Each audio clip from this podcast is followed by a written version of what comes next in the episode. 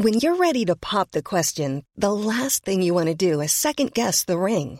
At Bluenile.com, you can design a one of a kind ring with the ease and convenience of shopping online. Choose your diamond and setting. When you find the one, you'll get it delivered right to your door. Go to Bluenile.com and use promo code LISTEN to get $50 off your purchase of $500 or more. That's code LISTEN at Bluenile.com for $50 off your purchase. Bluenile.com code LISTEN. Pánico bancario en la industria cripto. Uno de los mayores exchanges del mundo, FTX, ha tenido que ser rescatado por su rival Binance ante sus muy serios problemas de liquidez. Y en medio de todas estas turbulencias, el precio de Bitcoin se desploma más de un 15%. ¿Pero qué ha sucedido exactamente? Veámoslo. Ayer Bitcoin cayó más de un 15% como consecuencia de las turbulencias financieras que se están viviendo en la industria cripto. ¿Pero en qué consisten exactamente estas turbulencias financieras? Pues básicamente que uno de los mayores sitios de intercambio de criptoactivos, FTX, ha tenido que ser rescatado por su rival Binance por sus serios problemas de liquidez. Básicamente Binance ha comprado FTX para hacerse cargo de sus deudas, dado que FTX no tenía suficientes activos líquidos en reservas para hacer frente a todos los pagos que se le estaban acumulando. Pero exactamente cómo hemos llegado a esta situación, cómo hemos llegado a la situación en la que un exchange como FTX haya tenido que ser rescatado por su rival Binance. ¿Qué ha pasado durante estos días para que la desconfianza haya rodeado masivamente a FTX hasta el punto en que sus clientes hayan comenzado generalizadamente a exigir el reembolso de sus depósitos y ello haya estrangulado la liquidez de FTX, motivo por el cual se ha tenido que vender a Binance. El consejero delegado de FTX, Sam Bankman-Fried, es a su vez consejero delegado de Alameda Research. ¿Y qué es Alameda Research? Alameda Research es un hedge fund, un fondo de inversión global, que invierte en criptoactivos. Con lo cual, démonos cuenta de que Sam Bankman-Fried es, por un lado, el consejero delegado de un exchange de criptoactivos, donde se compran, se venden y se custodian criptoactivos, y a su vez es el consejero delegado de un vehículo de inversión propio en criptoactivos. Un token es una unidad de valor que FTX puede emitir en cantidades ilimitadas. No existe una restricción en su cantidad. Pues bien, como digo, el principal activo en el que estaba emitido el hedge fund Alameda Research era el token que emite la otra empresa del consejero delegado de Alameda Research. Un tercio de todos los activos del hedge fund estaban concentrados en este token. Si quitábamos el token, básicamente Alameda Research era insolvente. Sus activos eran inferiores a sus pasivos. Pero es que el único problema no era que Alameda Research estuviese sobreinvertida, sobreconcentrada en un activo cuya emisión es arbitrariamente decidida por la otra empresa que maneja el CEO, el consejero delegado de Alameda Research. El problema es que ese activo FTT, el token de FTX, es un activo tremendamente ilíquido. La mayor parte de las unidades de FTT están concentradas en Alameda Research, de modo que lo que cotiza en el mercado y lo que determina el precio para el conjunto de ese activo es una fracción bastante pequeña de todas las unidades existentes de FTT. Y como el precio al que Alameda Research valora las unidades de FTT en su balance es el precio de mercado, si uno consigue manipular el precio de mercado de las pocas unidades de FTT que se están intercambiando, ese precio de mercado inflado y manipulado se puede utilizar para revalorizar sobre el balance, sobre el papel, las tenencias, el stock de unidades de FTT en las que está invertida Alameda Research. Por ejemplo, imaginemos que yo creo 100 unidades de un token. Me quedo con 99 de ellas y una la coloco en el mercado para que los inversores especulen con ella, la compren, la vendan, la recompren, la revendan.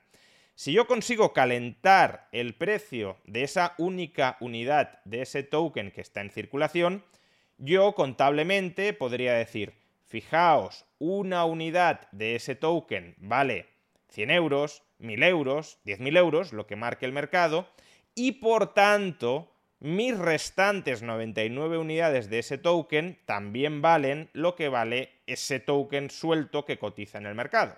Con lo cual, imaginemos que ese token se eleva de precio a 10.000 euros la unidad.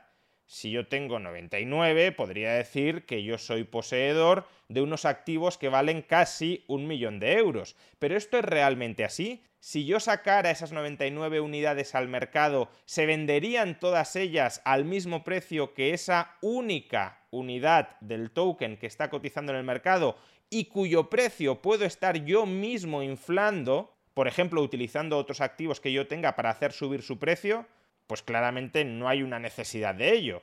Puede ser que cuando yo intente vender, aunque sea poco a poco, no estoy hablando de liquidar de golpes, sino cuando yo intente ir sacando poco a poco mis 99 tokens al mercado, quizá yo no consiga venderlos al mismo precio que esa única unidad. Pues bien, eso es esencialmente lo que han hecho FTX y Alameda Research. FTX ha emitido tokens de FTT, la mayor parte de esos tokens se los ha quedado a la Meda Research, una pequeña parte los han colocado en el mercado. Para que nos hagamos una idea, los tokens en posesión de Alameda Research tenían un valor contable superior a los 8.000 millones de dólares y sin embargo el valor de los tokens en circulación apenas superaba los 3.000 millones de dólares. Por tanto, prácticamente Alameda Research tenía tres veces más tokens que aquellos que estaban en circulación, determinando el precio contable de aquellos que estaban en posesión de Alameda Research. Pues bien, Alameda Research y FTX estuvieron recalentando el precio de ese token, quizá con las reservas de criptoactivos, de Bitcoin, de Ethereum, etcétera, que posea FTX como custodio de sus clientes y al hacer subir el precio de FTT en el mercado, de las pocas unidades de FTT que cotizan en el mercado, Alameda Research se anotaba pingües beneficios en el balance. Estaba diciendo, fijaos, FTT cada vez vale más, yo tengo muchas unidades de FTT y por tanto mis unidades de FTT cada vez son más valiosas. Claro, si tú tienes un activo muy ilíquido, y ese activo se revaloriza sobre el papel, eso en principio no se puede consumir, no se puede distribuir en forma de valor. Son beneficios etéreos, virtuales, no realizables. Por tanto, ¿qué ha hecho Alameda Research para poder, por ejemplo, distribuir dividendos a sus accionistas? Pues lo que ha hecho, después de anotarse beneficios extraordinarios a cuenta de la revalorización ficticia manipulada de FTT en su balance, es pedir préstamos en dólares colateralizados por su activo. De esa manera tiene un acceso fresco a los dólares que son los que necesita para, por ejemplo, distribuir dividendos. Pero claro, esos préstamos están respaldados por un valor ficticio de FTT. De ahí que si el valor de FTT se desmorona... Selling a little or a lot. Shopify helps you do your thing however you cha-ching. Shopify is the global commerce platform that helps you sell at every stage of your business. From the launch your online shop stage to the first real life store stage, all the way to the did we just hit a million orders stage.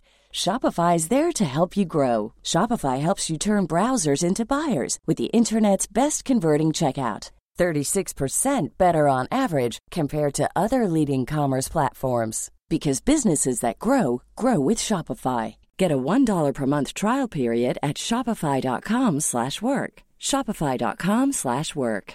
Many of us have those stubborn pounds that seem impossible to lose, no matter how good we eat or how hard we work out. My solution is PlushCare. PlushCare is a leading telehealth provider with doctors who are there for you day and night to partner with you in your weight loss journey. They can prescribe FDA-approved weight loss medications like Wagovi and Zepbound for those who qualify. Plus, they accept most insurance plans. To get started, visit plushcare.com slash weight loss. That's plushcare.com slash weight loss. I'm Sandra, and I'm just the professional your small business was looking for. But you didn't hire me because you didn't use LinkedIn jobs. LinkedIn has professionals you can't find anywhere else, including those who aren't actively looking for a new job, but might be open to the perfect role, like me. In a given month, over 70% of LinkedIn users don't visit other leading job sites. So if you're not looking on LinkedIn, you'll miss out on great candidates like Sandra. Start hiring professionals like a professional. Post your free job on linkedin.com/people today. Corona, Alameda Research tenga serios problemas de solvencia. Pues bien, después de que se descubriera todo esto, Binance, que tenía una importante posición en FTT, La tenía no porque hubiese decidido invertir activamente en FTT, sino porque Binance en el pasado tuvo una participación accionarial en FTX y cuando FTX recompró esa participación accionarial de Binance, le entregó también a cambio unidades de FTT y no había liquidado hasta el momento esas unidades de FTT. Pues bien, cuando se descubre todo esto, Binance liquida su stock de unidades de FTT y todo eso agudiza el pánico en el precio de FTT que se desmorona alrededor de un 80%. Sin embargo, claro, hasta aquí el desastre debería afectar únicamente a Alameda Research, no a FTX, pues son supuestamente negocios separados, aunque compartan el mismo consejero delegado.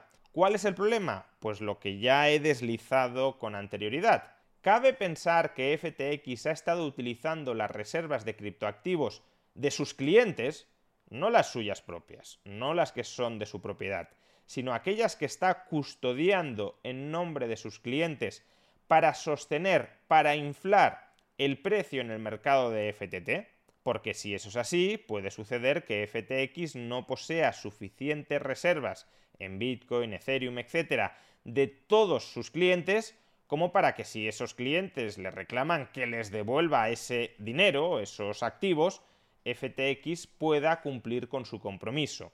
Y si existen serias dudas de que esto haya podido ocurrir, insisto, no dejan de ser dudas, no lo sabemos con certeza, pero a tenor de lo que ha sucedido con Alameda Research, no huele bien lo que pueda estar ocurriendo en FTX.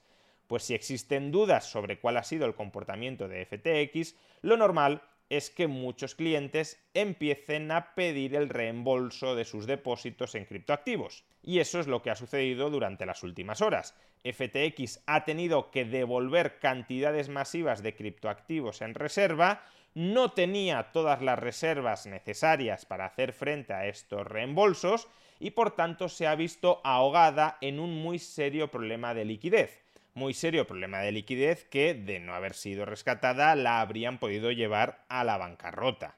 Un banco que no tiene las reservas en dólares suficientes para devolver todos los depósitos de sus depositantes y que cuando muchos de esos depositantes acuden en masa a pedir el reembolso, el banco quiebra. Pues bien, eso es a lo que se exponía FTX.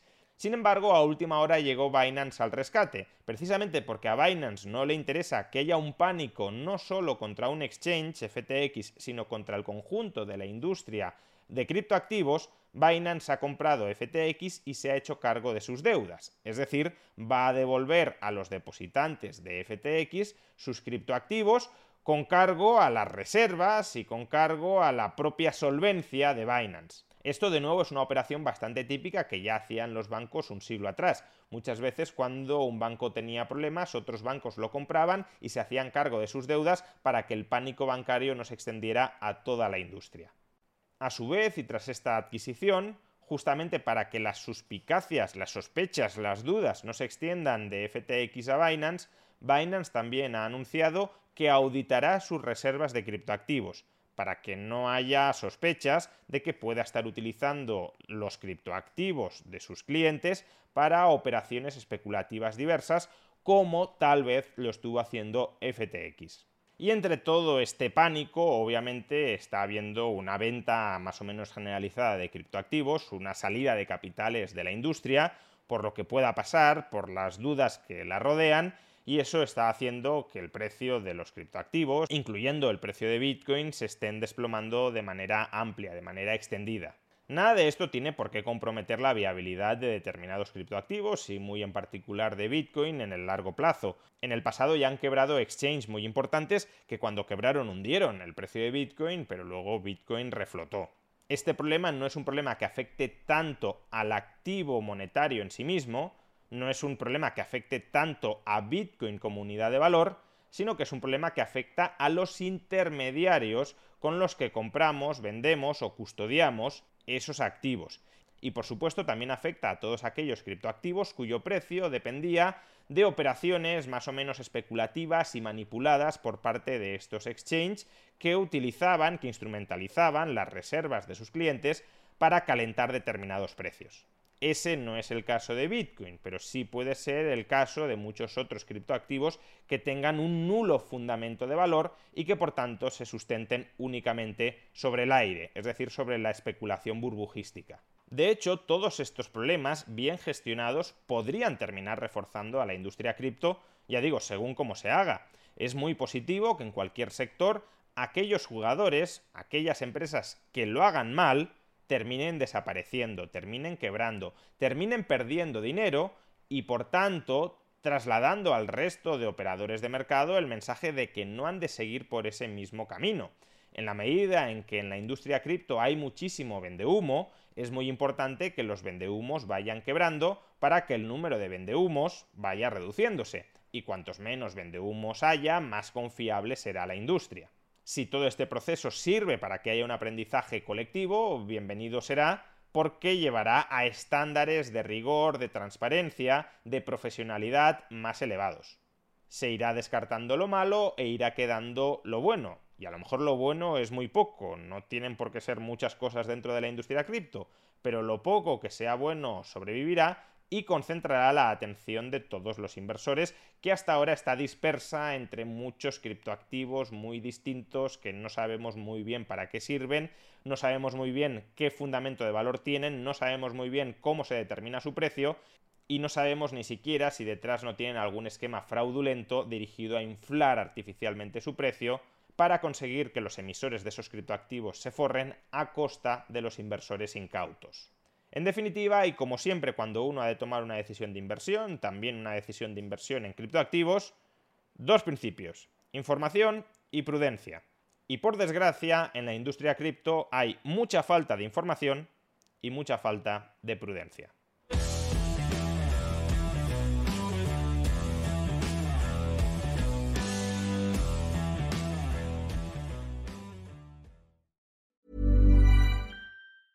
Hi, I'm Daniel, founder of Pretty Litter. Did you know cats tend to hide symptoms of sickness and pain? I learned this the hard way after losing my cat, Gingy. So I created Pretty Litter, a health monitoring litter that helps detect early signs of illness by changing colors, saving you money and potentially your cat's life. Pretty Litter is veterinarian developed, and it's the easiest way to keep tabs on your fur baby's health right at home. Go to prettylitter.com and use code ACAST for 20% off your first order and a free cat toy. Terms and conditions apply. See site for details.